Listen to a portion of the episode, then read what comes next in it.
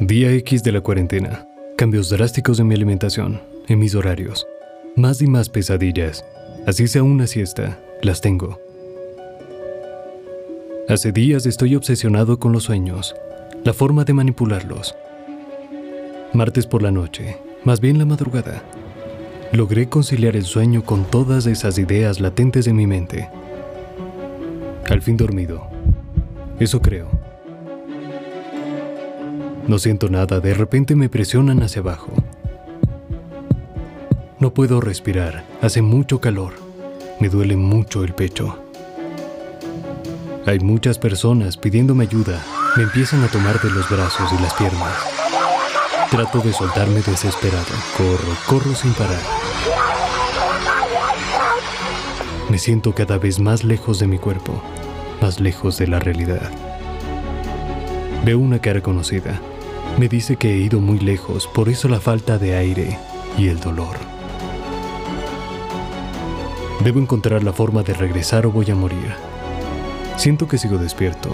Hago lo imposible por moverme, pero esa presión continúa de forma constante. Me alejo cada vez más.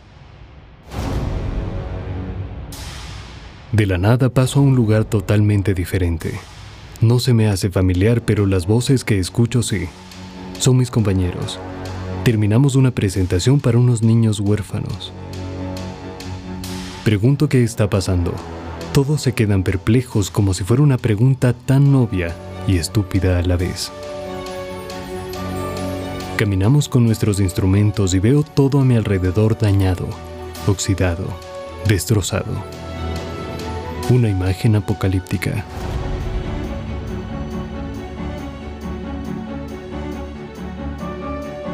Sigo a los demás que caminan con mucho cuidado para no caer en el césped. No lo entiendo. Un chico cae y miles de ratas salen a su acecho. Lo devoran en segundos.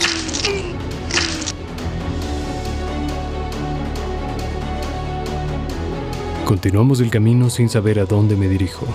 Calles vacías de personas. ¿Recuerdas que circulaba en redes que la naturaleza recuperaba su lugar? Pues así es. Cadáveres destrozados en cada esquina. Los animales se han tornado hostiles. Ya no hay la mirada del perro amigable que busca una caricia.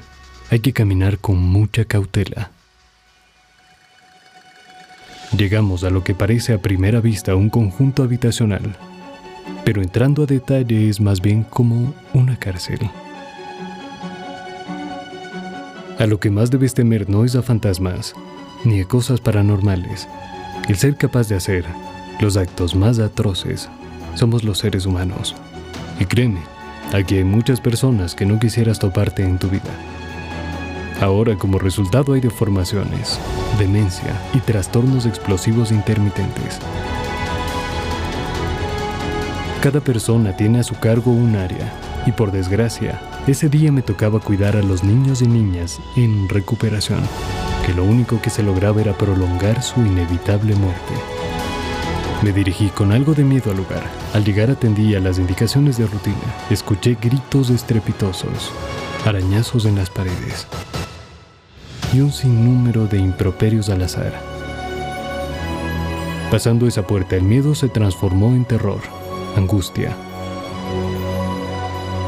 No podía creer lo que estaba viendo. Eso, eso era terrible.